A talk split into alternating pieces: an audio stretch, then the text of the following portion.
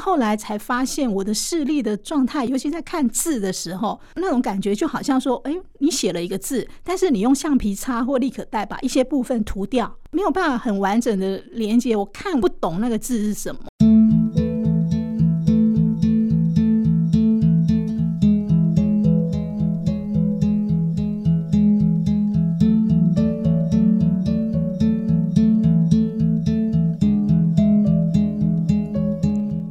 朋友，今天在忙里偷闲的节目，我们应该说是世纪之约吧？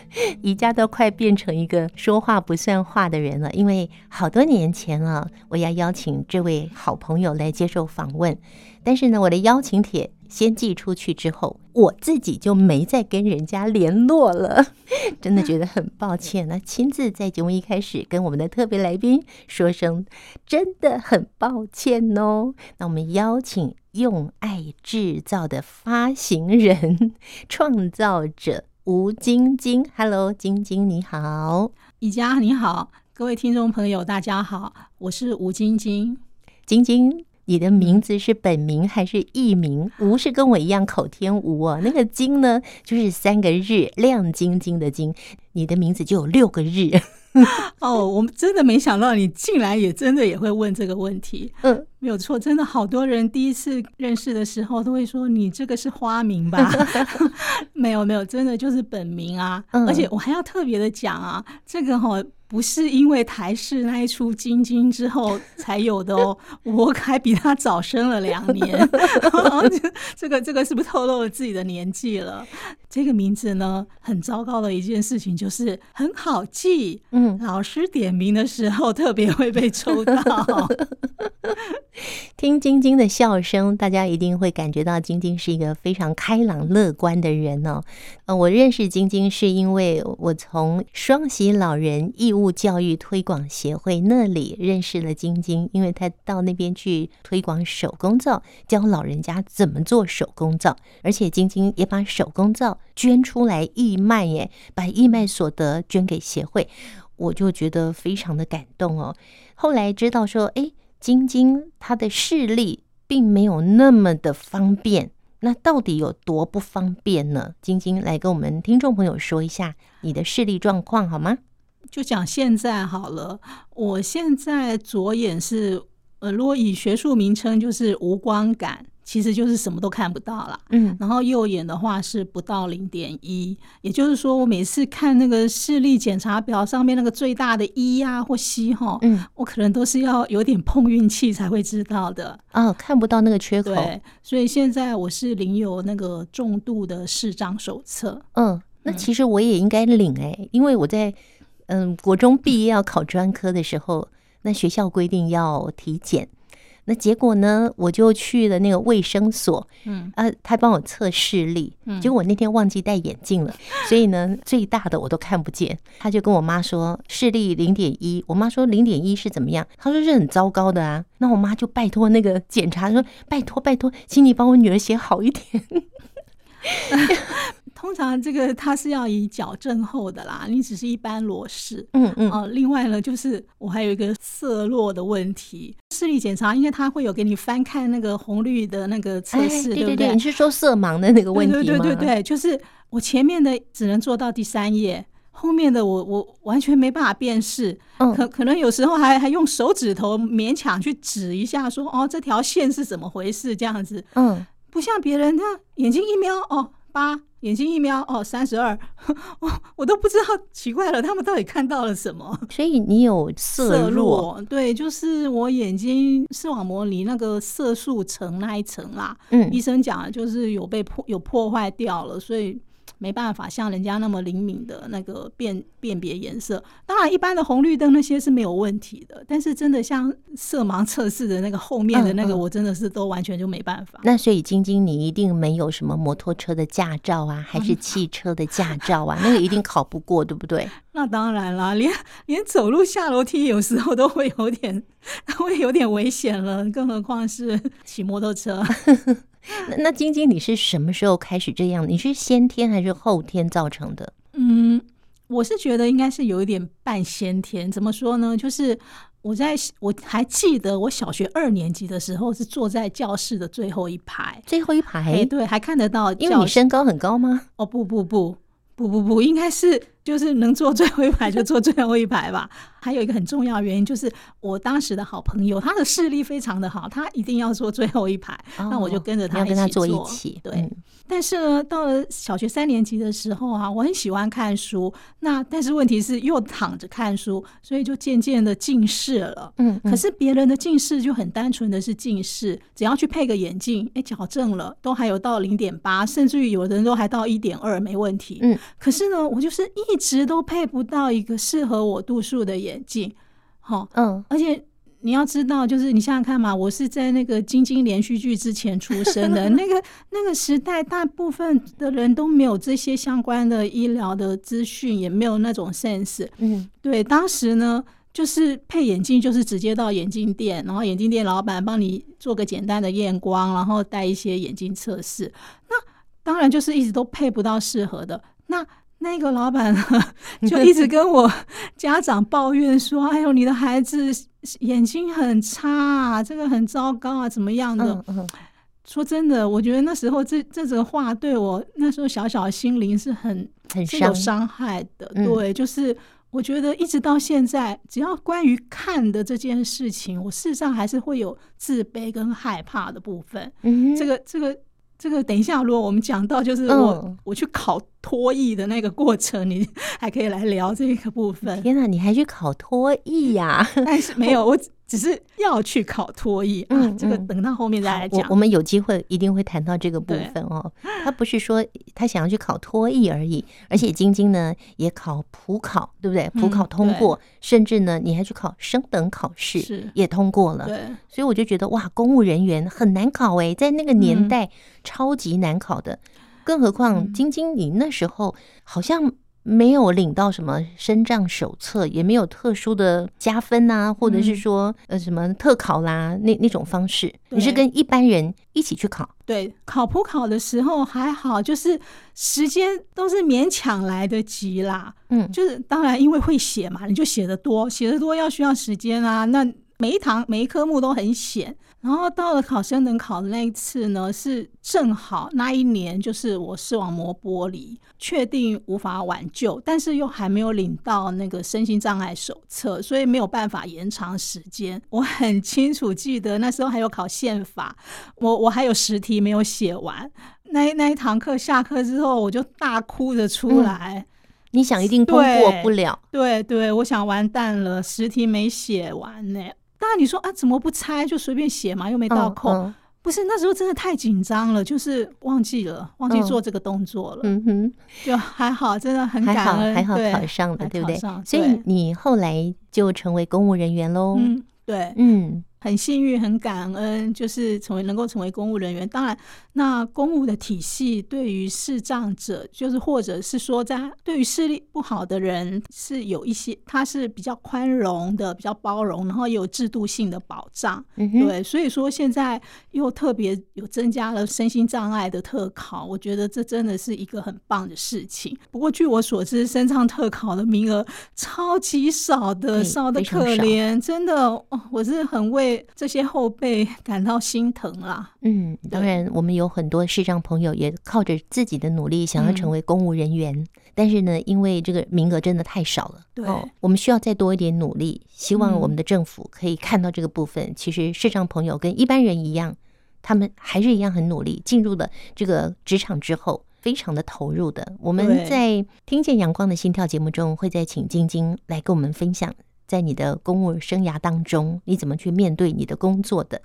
那我刚刚很好奇啊，嗯、就是说，你的爸爸妈妈带着你去配眼镜，嗯、然后那个验光师那个老板就跟你说，嗯、你女儿眼睛很差啊，都配不了一个好的眼镜。嗯、那那个时候，可能你是连戴着眼镜也都还没办法看清楚。对，呃，当然那时候没有什么数据，我我也不记得。嗯。如果真的要讲的话，我是记得，就是大概我在大一的时候，我很偶然的有一次就就想说，哎，为什么从小到大都配不到可以适合我的眼镜了？然后我那时候又听，我印象中曾经看过报纸上面有一些健康的报道，是说有的人的眼睛就是特别的生长的这个情况比较特殊，特殊对，嗯、可能要到十八岁才会稳定。哎，那我大一啦，十八岁啦。我就自己跑去 台大医院挂号，然后哦，说顺顺便说一讲，那那时候都没有所谓的健保，我发现那时候就医非常的昂贵，嗯嗯，真的很可怕。嗯哼，好，然后呢，检查了之后，哎，好奇怪啊，我以为只要看个一样看个视力检查表，或者顶多再照照什么东西就好了。哦，一项一项的是的那个检查检查下来，嗯，最后医生跟我讲说，嗯，你这个是视网膜有问题。好，而且呢，你要有心理准备。我天哪，什么心理准备？嗯，他说你有你有失明的可能。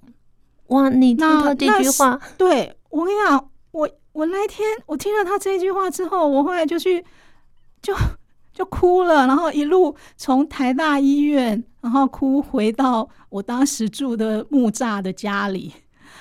坐在公车上就这样一路哭，别人别人看我，我也不计较，以为你失恋了。对，我就这样一路哭回去。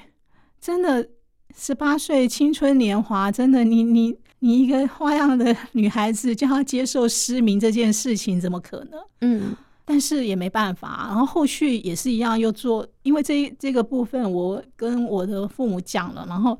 我父母也对我也非常的疼爱，他说无论如何就是要把它治疗好。嗯，对，所以我们就开始做了很多的检查，然后也是花了很多的钱。可是很好笑的一件事情就是，视力这种东西其实也跟其他的医疗一样啦，你你并不是在进行中的那种，呃，就是身体的伤害或者是问题状况，事实上是没有办法有任何的积极治疗的。嗯哼，哦，我的视力就医生最后告诉我，我的视力就是这样子，就是。因为我我也没有真正的视网膜剥离，或者是他是说我的我的眼睛之所以视力的程度是这个状态，是因为我的视网膜看起来就像是有视网膜剥离的那个样子，但事实上我并没有，嗯哼，没有剥离，但是看起来像玻璃，对，然后呈现出来的视力状况就是像是剥离的状态。对，那时候我检查出来的数据是。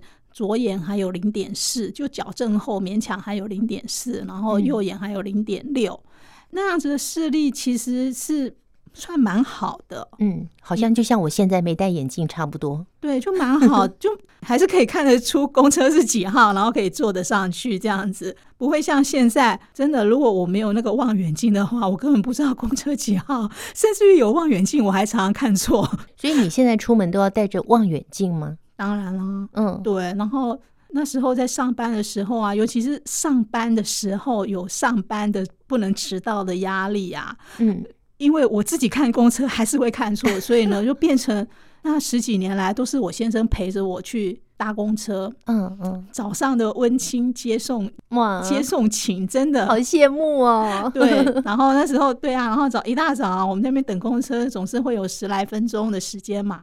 然后我们两个就在那边脸消微，没想到这就是后来才知道说，这是预防老年失智最好的方式，而且也是培养感情很好的方式。对，很多夫妻呢就缺少了聊天，嗯，要聊得来，要彼此你来我往，要把心里的话说出来。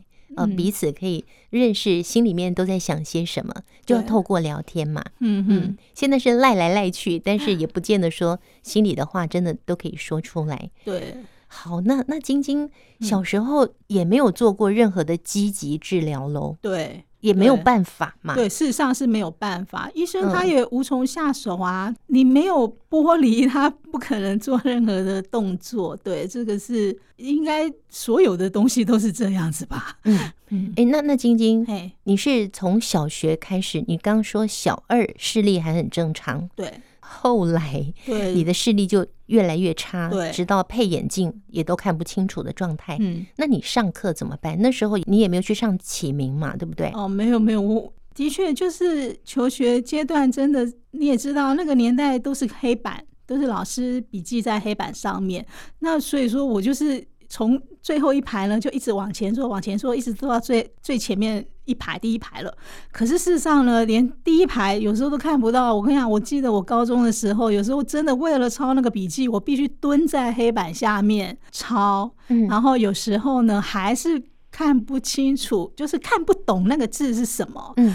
后来才发现，我的视力的状态，尤其在看字的时候，那种感觉就好像说，哎，你写了一个字，但是你用橡皮擦或立可带把一些部分涂掉，没有办法很完整的连接，我看不懂那个字是什么啊。但是你如果一跟我讲说，啊，汉生的汉，哦，汉朝的汉，我马上就知道怎么写。但是用看的，我可能看不出，看不太出来，这样子。但是那也不是阅读障碍，绝对不是阅读障碍，是视力的问题，对。那然后就是那个，然后老师都常会会，那时候也老师也不懂这些，老师有些老师还会说啊，你都已经这样子了，还看不清楚，你的眼睛到底是怎么回事啊？嗯哼，嗯哼，所以说我我我真的又又让我觉得很受伤。嗯，对啊。而且就是那种情况，就是我我记得我国中的时候呢，还能够看着课本念课本。嗯，你知道有时候老师会很喜欢叫人起来念课本，尤其是你的名字，哎，那么好叫。对，吴晶晶，对，念这一段，第三十八页。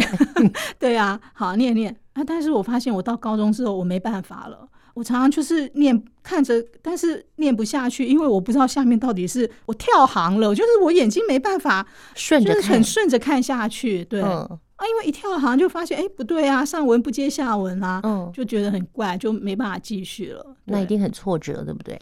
这个倒还好，我跟你讲，有有时候有些事情是你自己心里知道也就罢了，嗯，但是如果说被别人点出来，然后又又加上那种。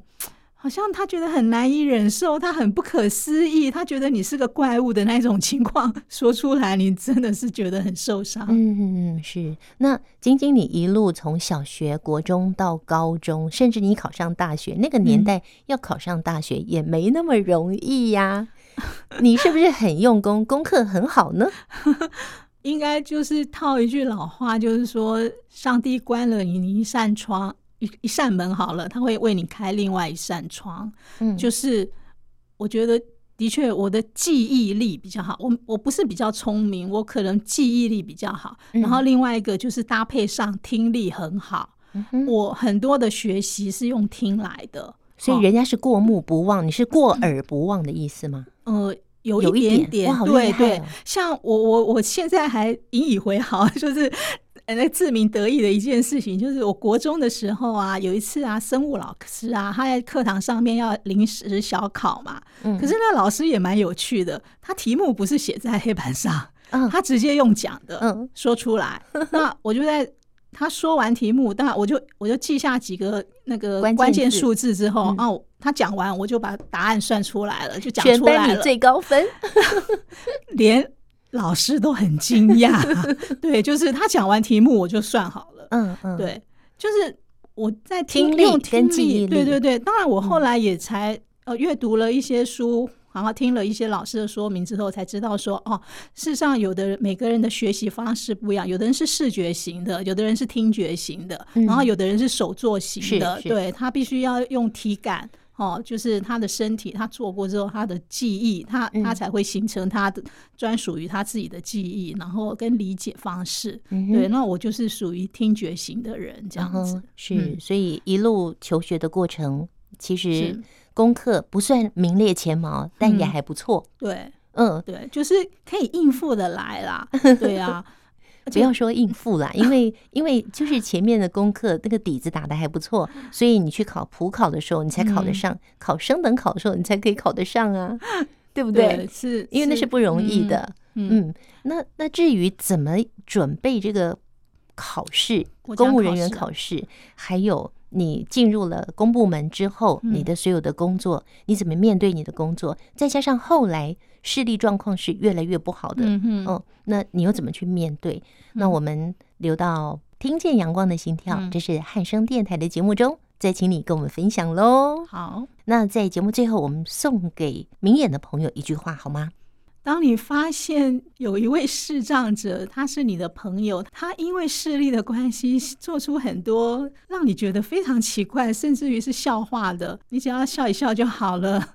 不要评价，不要在言语上出现一些让对方会受伤的字句。真的，我自己闹过好多笑话。